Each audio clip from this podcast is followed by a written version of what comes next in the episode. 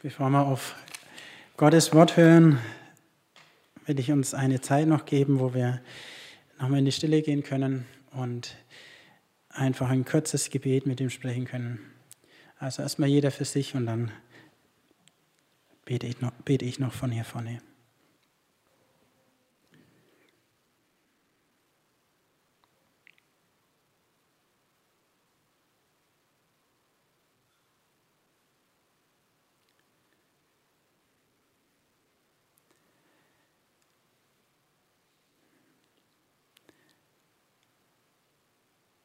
Jesus, danke für das, was wir jetzt schon erlebt haben. Und unser Gebet ist es, dass du jetzt halt weiter zu uns sprichst, dass du dein Wort in unser Herz hineinsprichst und uns veränderst und uns klar machst, was du uns heute zu sagen hast. Danke, dass du hier bist, Jesus, und dass du reden willst.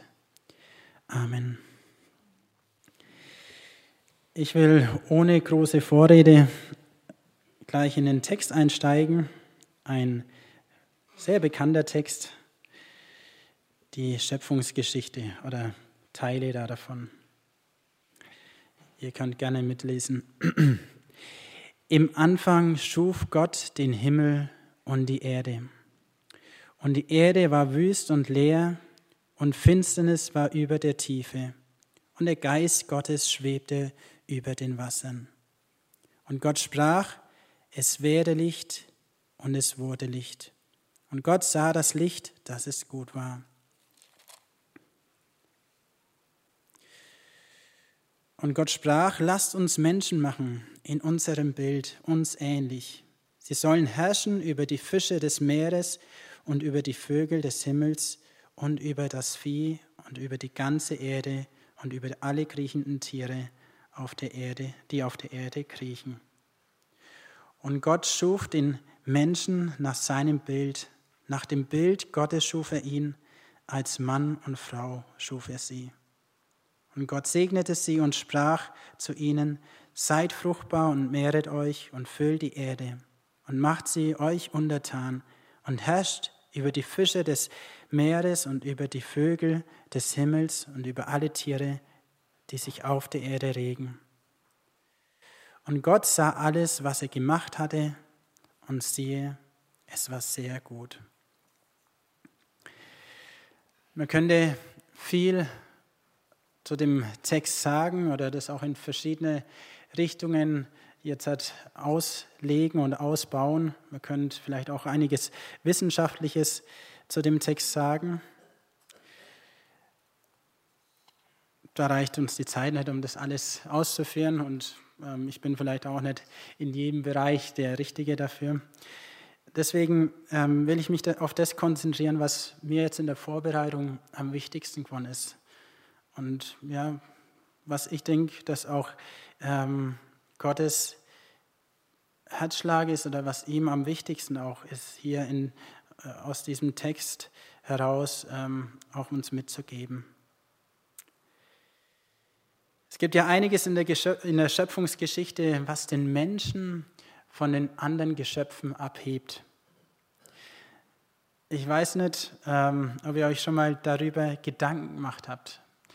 Ähm, aber ich finde, die Ebenbildlichkeit Gottes ist das Herausragendste aus diesem Text, dass wir Ebenbild Gottes sind. Und auch da weiß ich nicht, ob ihr euch da schon mal Gedanken gemacht habt, was das eigentlich so ist bedeutet, Ebenbild Gottes zu sein. Am liebsten, wenn wir hätten ein Mikrofon da, gell, ähm, würde ich so wenn durch die Reihen gehen und fragen, ähm, was das jetzt für dich bedeutet, für euch bedeutet, Ebenbild Gottes sein. Als Kind habe ich halt gedacht, ja, klar, ich schaue halt so aus wie Gott oder beziehungsweise ähm, Gott hat die Gestalt eines Menschen. Also mittlerweile bin ich davon überzeugt, dass dem nichts ist und dass die Ebenbildlichkeit ähm, vielmehr das Wesen und das Handeln meint, dass wir in unserem Wesen und Handeln Gott widerspiegeln sollen. Der Mensch sollte in seinem Wesen und Handeln ein Repräsentant Gottes sein. Und diese zwei Aspekte, Wesen und Handeln will ich mit euch jetzt wenig genauer betrachten. Es heißt, was heißt es eben, ein Ebenbild Gottes zu sein in unserem Handeln? Ich finde, ganz gut kommt es zum Beispiel in den zehn Geboten zum Ausdruck. Weil Gott das Leben ist, soll der Mensch nicht töten. Weil Gott treu ist, soll der Mensch nicht Ehe brechen. Weil Gott niemals lügt und auch die Wahrheit ist, soll der Mensch nicht lügen. Und weil Gott freigebig ist, soll der Mensch nicht stehlen und soll auch nicht begehren, was dem anderen gehört, sondern vielmehr gerne von dem abgeben, was er von Gott geschenkt bekommen hat. Und auch darüber hinaus, wenn wir weiterschauen in der Bibel, ähm, lesen wir einige Stellen, die auch die, das unterstreichen, dass wir Ebenbild Gottes sein sollen in unserem Handeln. Wir haben es letztes Jahr als Jahreslosung gehabt, dass wir so barmherzig sein sollen, wie Gott barmherzig ist. Und weil Gott die Liebe ist, soll auch unser Magenzeichen die Liebe sein. Also wir sollen Gott durch unser Handeln widerspiegeln. Was meine ich jetzt mit der Ebenbildlichkeit in unserem Wesen? Der dreieinige Gott ist ein Gott, der in sich eine innige, tiefe und liebevolle Gemeinschaft lebt als Vater, Sohn und Heiliger Geist. Er ist ein Gott, der durch und durch Beziehung lebt. Richtig säulich zeigt sich das erst im Neuen Testament, wo Jesus immer wieder betont, dass er nicht aus sich, aus sich selber heraus tun kann, sondern dass er ganz aus der Abhängigkeit vom Vater lebt. In Johannes 4, Vers 10 wird es zum Beispiel ähm, beschrieben. Da sagte Jesus zum Philippus, glaubst du nicht, dass ich im Vater bin und der Vater in mir? Die Worte, die ich zu euch rede, rede ich nicht aus mir selbst. Und der Vater, der in mir wohnt, der tut seine Werke. Und in Johannes ähm, 16 kommt, wird auch noch die Verbindung zum Heiligen Geist deutlich. Da heißt, der Heilige Geist wird mich verherrlichen denn von, denn von dem meinen wird er nehmen und euch verkündigen. Alles, was der Vater hat, ist mein. Darum sage ich, dass er von dem meinen nimmt und euch verkündigen wird. Also vielleicht spürt ihr wegen, da ist eine innige Gemeinschaft, innige Beziehung untereinander zwischen Vater, Sohn und Heiliger Geist. Und jetzt finde ich es unheimlich interessant, dass wir in der Schöpfungsgeschichte lesen, dass wir als Mann und Frau geschaffen sind. Also nicht nur der Mann alleine oder die Frau alleine spiegeln Gottes Ebenbild ab, sondern in dieser Polarität, in dieser Gemeinschaft von Mann und Frau. Das ist ein Abbild von Gottes Wesen. Ich weiß nicht, ob euch das schon mal aufgefallen ist, obwohl Adam in der sündlosen und ungetrübten Gemeinschaft mit Gott gelebt hat, war etwas nicht gut. Das hat Gott selber gesagt. Im Kapitel nach ähm, diesem Text lesen wir davon. Es ist nicht gut. Was war nicht gut? Obwohl er eigentlich, obwohl alles gut war. Bäume waren schön, Natur war toll. Genau richtig dass der Mensch allein ist. Erst als Gott ihm Eva geschenkt hat, war alles gut. Und was heißt es für uns als Menschen? Ein Mensch ohne funktionierende Gemeinschaft wird immer unvollkommen sein. Also Gottes Wesen ist Beziehung und auch uns hat Gott als Beziehungswesen geschaffen. Wir sind also angewiesen auf Beziehung zu anderen Menschen. Und natürlich auch, und das darf man nicht, auch nicht vergessen, hat er uns auch in die Beziehung zu ihm gestellt. Gott setzt den Menschen nicht nur einfach auf die Erde und verabschiedet sich dann, sondern er sehnt sich nach dieser innigen Gemeinschaft auch mit uns Menschen. Und umgekehrt muss man auch sagen, dass wir die Ebenbildlichkeit Gottes nur dann leben können, wenn wir in dieser engen Gemeinschaft mit Gott uns befinden.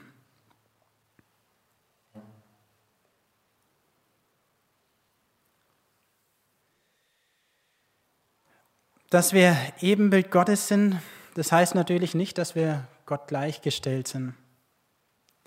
Er ist das Original, wir das Abbild oder wie ich es vorhin schon, schon mal formuliert habe, wir sind die Repräsentanten. Aber ich denke, das tut unsere Bestimmung uns ähm, keinen Abbruch. Das ist eine extrem hohe Identität, die uns da Gott zuteilt dass wir in gewisser Weise ein Gegenüber Gottes sind, hebt uns deutlich von dem Rest der Schöpfung ab. Und ich denke, von da, daher liegt mir auch vollkommen richtig, wenn man sagt, ja, wir sind die Krone der Schöpfung. Ich habe ähm, die Tage im Radio ein Statement von einem Naturschützer und Klimaaktivisten gehört. Vielleicht habt ihr es auch gehört, ich weiß es nicht. Der hat auf jeden Fall ausgeführt, dass wir Menschen Teil der Natur sind und wir uns darin einfügen sollen. Dieser Mensch hat abgelehnt, dass wir uns als Krone der, Beschöpf äh, der Schöpfung sehen sollten, weil wir uns dann erheben oder wie auch immer. Also die Motivation, die Natur zu bewahren, die mag ehrbar sein von diesem Menschen. Das ist ja auch Gottes Auftrag an uns Menschen. Aber die Ideologie, die dahinter steht, die finde ich zutiefst menschenverachtend. Wieso? Weil der Mensch bei dieser Ideologie, dass wir nur Teil der Schöpfung sind und nicht Krone der Schöpfung, im Prinzip dem Rest der Natur gleichgemacht werden. Und da brauchen wir uns nichts vormachen, die Natur kennt keine Ethik. Da gibt es die vorrangige Maßgabe, fressen und gefressen werden. Und es ist völlig normal, dass ein Löwe eine Gazelle frisst. Da regt sich niemand drüber auf. Mal krass ausgedrückt, wenn wir wirklich wie alle anderen Tieren wären, wäre es doch total normal, wenn ein Mensch über den anderen herfällt. Ja, ist halt so, ist die Natur. Aber versteht ihr, das ist zutiefst menschenverachtend. Gott gibt uns dagegen eine viel höhere Würde. Er gibt eine, eine Identität, Ebenbild Gottes zu sein. Ein wichtiger Satz, also ich finde ihn wichtig. Wir wählen unsere Identität nicht selbst, sie wird uns von Gott gegeben. Und dort, wo wir diese von Gott gegebene Identität ablehnen und stattdessen selbst wählen, werden wir uns immer degradieren, also zu weniger machen als sie von Gott her gedacht sind. Ich lese es nochmal vor. Wir wählen unsere Identität nicht selbst, sie wird uns von Gott gegeben. Und dort, wo wir diese von Gott gegebene Identität ableben, ablehnen und stattdessen selbst wählen, werden wir uns immer degradieren, also zu weniger machen, als wir von Gott her gedacht sind. Ich kann jetzt nicht groß darauf eingehen, aber das gilt auch für die Geschlechterfrage. Das lesen wir ja auch in unserem ähm, Text. Gott hat uns eine geschlechtliche Identität mitgegeben. Bei unserer Geburt oder schon davor. Er hat, wir lesen, er hat uns als Mann und Frau geschaffen. Und dabei hat er sich auch was gedacht. Wir müssen festhalten, wir werden nur ein erfülltes Leben leben können und haben, wenn wir die von Gott gegebene Identität annehmen und darin leben.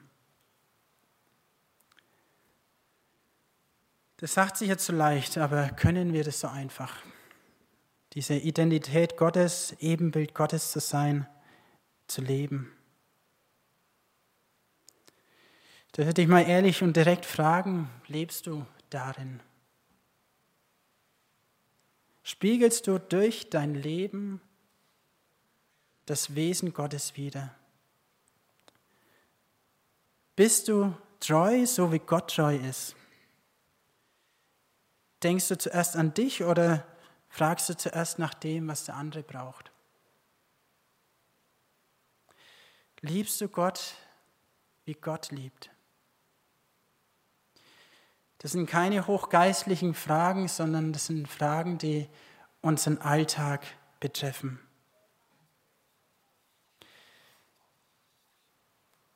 Und wenn wir ehrlich sind, dann müssen wir feststellen, dass bei uns Menschen wenig von Gottes Ebenbildlichkeit zu sehen ist. Irgendwie ist da offensichtlich gründlich was kaputt gegangen. Und die Bibel erzählt uns auch davon, wir Menschen, wir haben die Treue, Gottes die Treue zu Gott gebrochen und uns aus dieser engen Gemeinschaft und engen Beziehung mit ihm verabschiedet. Seitdem bestimmt nicht mehr Gott und seine Liebe unser Leben, sondern der Satan und der Egoismus. In Jesaja 64, Vers 5 wird es mal in einem eindrücklichen Bild beschrieben. Da heißt, so, wird, so wurden wir alle wie die Unreinen. Und alle unsere Gerechtigkeit ist wie ein beflecktes Kleid. Wir sind alle verwelkt wie die Blätter und unsere Sünde tragen uns davon wie der Wind. Ich finde es ein eindrückliches Bild. Herbst liegt jetzt halt zum Glück schon lang zurück, aber so dieses Bild, wir sind alle verwelkt wie die Blätter, weil wir abgeschnitten sind von dieser engen Gemeinschaft mit Gott. Und unsere Sünden tragen uns davon wie der Wind. Eigentlich sollten wir so sein wie Gott, rein und unbefleckt, so wie mein Hemd. Also finde ich zumindest. Ja, ohne Makel. Aber Tatsache ist, wir sind schmutzig und unansehnlich. Ich lese den Vers nochmal vor. So wurden wir alle wie die Unreinen und alle unsere Gerechtigkeit ist wie ein beflecktes Kleid.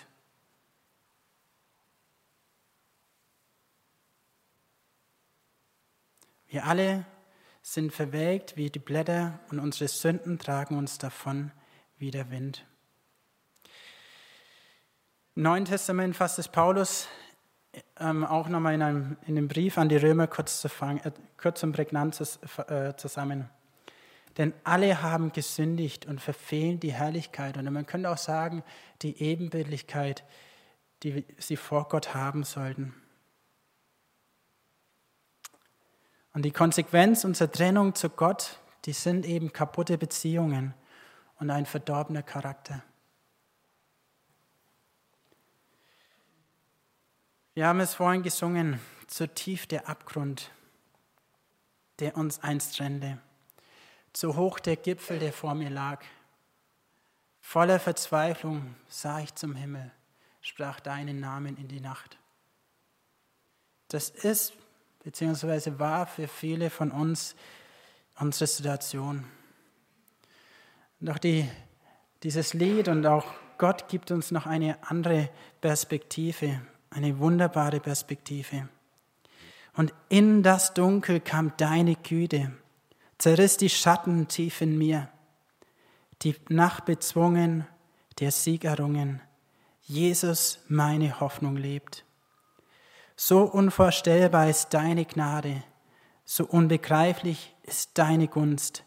Der Herr der Zeiten verließ den Himmel, nahm auf sich meine Scham und Schuld. Das Kreuz bezeugt es, mir ist vergeben. Der König selbst nennt mich sein Kind. Er ist mein Retter und ich gehöre ihm. Jesus, meine Hoffnung lebt.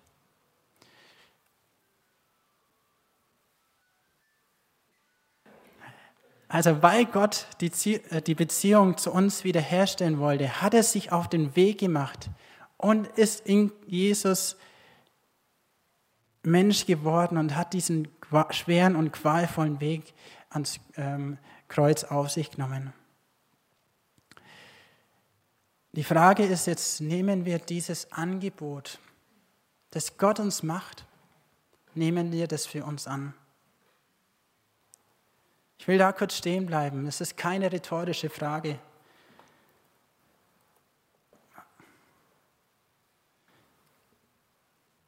weil es wichtig ist, dass wir das klären. Hast du dieses Angebot von Jesus angenommen? Ich meine, viele von euch sehe ich, sind schon lange in der Gemeinde und haben das mit Sicherheit auch schon gemacht. Aber vielleicht kommt man auch Tag und, äh, oder Woche für Woche hierher und hat es eben noch nicht festgemacht. Oder du bist ganz neu hier. Ich will dir Mut machen, das festzumachen, dieses Angebot von Jesus anzunehmen. Die meisten von euch kennen das Gleichnis vom verlorenen Sohn. Als er vom Vater zurückkommt, bekommt er das beste Festgewand. Und das, obwohl er alles in den Sand gesetzt hat, was, er, was ihm der Vater gegeben hat. Also beste Festgewand. Ich lese nochmal einen schön, richtig schönen Vers aus Jesaja 61 vor. Ich freue mich sehr in dem Herrn und meine Seele ist fröhlich in meinen Gott, denn er hat mir die Kleider des Heils angezogen, mit dem Mantel der Gerechtigkeit mich bekleidet, wie ein Bräutigam sich den priesterlichen Kopfschmuck anlegt und wie eine Braut sich mit ihrem Geschmeide schmückt. Kleider des Heils, wir sind wieder rein vor Gott. Das ist das Geschenk, was uns Gott annimmt rein, unbefleckt. Wenn wir Jesus unser Leben anvertrauen und das in Anspruch nehmen, was er für uns getan hat, dann sind wir vor Gott wieder vollkommen hergestellt. Das sieht Jesus, wenn er uns anschaut. Wenn wir unser Leben fest an Jesus ähm, ja, festgemacht haben. Das ist der Hammer. Und ich hoffe, dass, dass das nicht so was ist, ja, so eine Floskel, über die wir so hören, sondern dass das immer wieder unser Herz berührt. Und trotzdem die Frage, was ist aber jetzt mit unserer Ebenbildlichkeit? Sind wir das jetzt wieder Ebenbild Gottes? Die Wirklichkeit unseres Lebens sieht doch leider häufig noch so aus. Schmutzig, unrein, unansehnlich.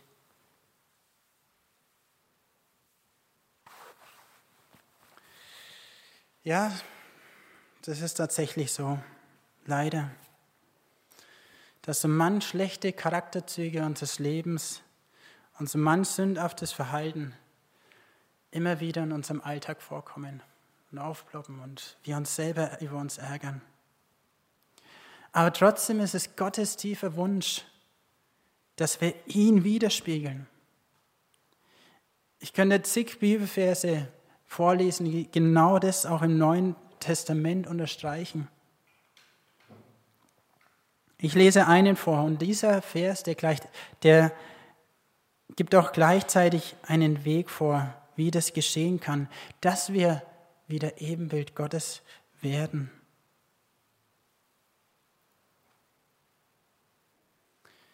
Schreibt Paulus im zweiten Korintherbrief, ja, wir sehen alle mit unverhülltem Gesicht die Herrlichkeit des Herrn an. Wir sehen sie in einem Spiegel.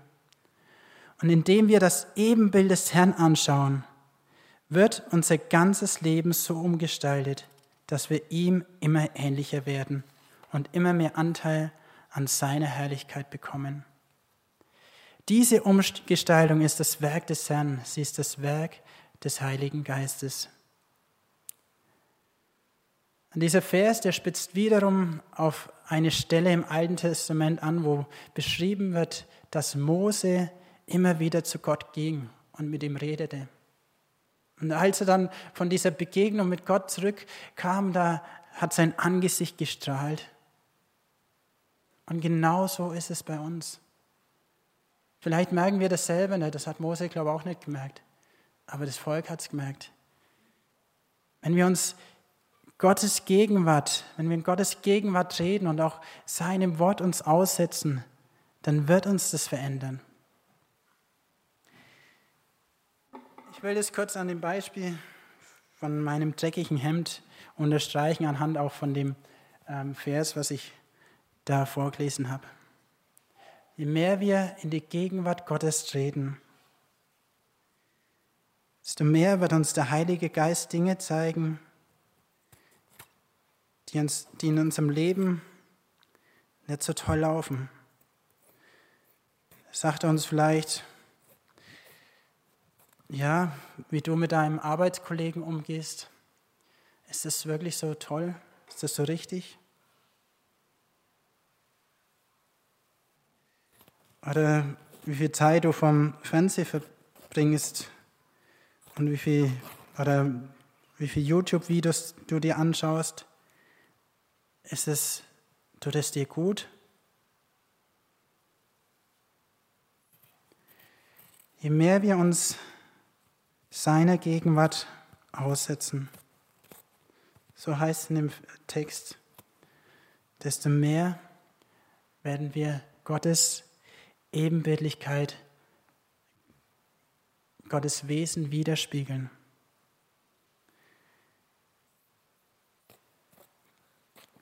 Wird das zum Ausdruck kommen, was er in uns schon angelegt hat durch Jesus? Und so schließt sich auch der Kreis zum Anfang, dass Gott mehr und mehr in unserem Handeln sichtbar wird.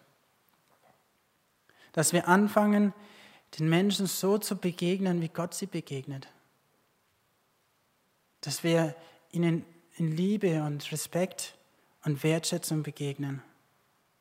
Dass wir sie nicht anlügen, sondern dass wir wertschätzende Worte ihnen zuteil werden lassen. Und diese Veränderung wird sich auch in unseren Beziehungen äh, zeigen. Der Heilige Geist wird auch unsere Beziehungen erneuern, vor allem unter uns Christen. Und deshalb betet Jesus ja auch in Johannes 17, Vers 21, ich bete für sie alle. Und da sind wir mit eingeschlossen, die wir jetzt an ihn glauben, dass sie eins sind, so wie du und ich eins sind. Vater, damit sie in uns eins sind, so wie du in mir bist und ich in dir und die Welt geglaubt hat, dass du mich gesandt hast. Das hat Jesus wirklich gebeten. Wir haben es am Anfang gesungen, wir sind eins. Das ist Gottes Wunsch, dass wir eins sind als Gemeinschaft, als Gemeinde, als Gottes Kinder. Und ich finde den äh, Vergleich so krass, so eins wie Jesus mit dem Vater eins ist. Das meint Gott ernst. Das Sieg Gottes für uns ist nicht nur unsere Rettung. Die ist wichtig, keine Frage. Aber das Sieg Gottes für uns ist noch mehr die Wiederherstellung der Ebenbildigkeit Gottes. Ich sage es nochmal. Das Sieg Gottes für uns ist nicht nur unsere Rettung. Die ist wichtig. Aber das Ziel Gottes für uns ist noch mehr. Die Wiederherstellung der Ebenbildlichkeit Gottes. Das werden wir nie in Vollendung auf dieser Welt ähm, erreichen. Da brauchen wir uns keine Illusion machen und das darf uns in gewisser Weise auch trösten, dass wir in Jesus jemand haben, zu dem wir gern wiederkommen dürfen. Aber trotzdem ist es Gottes tiefster Wunsch, das in unserem Leben wieder zu verankern. Wir sind am Schluss. Ich will nochmal die wichtigsten Punkte zusammenfassen. Wir sind ursprünglich als Ebenbild Gottes geschaffen worden. Das ist unsere Bestimmung. Doch wir haben Gott die Treue gebrochen und haben uns von ihm verabschiedet. Gott macht sich auf den Weg zu uns, um die Beziehung wiederherzustellen. Was Wunderbares. Und wenn wir dieses Angebot von ihm annehmen und mehr und mehr auch in der Beziehung zu Jesus wachsen, desto mehr werden wir ihn widerspiegeln und wird das rauskommen, was er in uns angelegt hat. Ich will beten und zusammen wollen wir dann das Vater unser sprechen. Und deshalb dürft ihr gern aufstehen.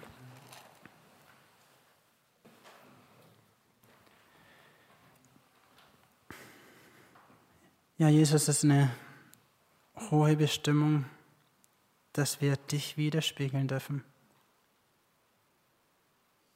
Und ich möchte dich das bitten, was wir jetzt gerade auch gehört haben, dass das mehr und mehr in unserem Leben geschehen darf, dass du mehr und mehr dein Wesen in uns sichtbar werden lässt, dass wir mehr und mehr werden wie du, dass wir mehr und mehr werden, ja, die in, in unserem Handeln, wie du es, wie, wie du gehandelt hast.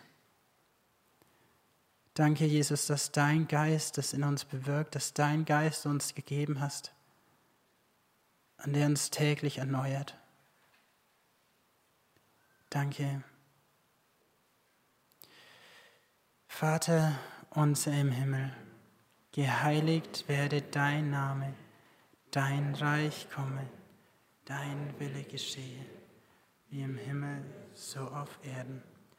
Unser tägliches Brot gib uns heute und vergib uns unsere Schuld, wie auch wir vergeben unseren Schuldigern. Und führe uns nicht in Versuchung, sondern erlöse uns von dem Bösen. Denn dein ist das Reich und die Kraft und die Herrlichkeit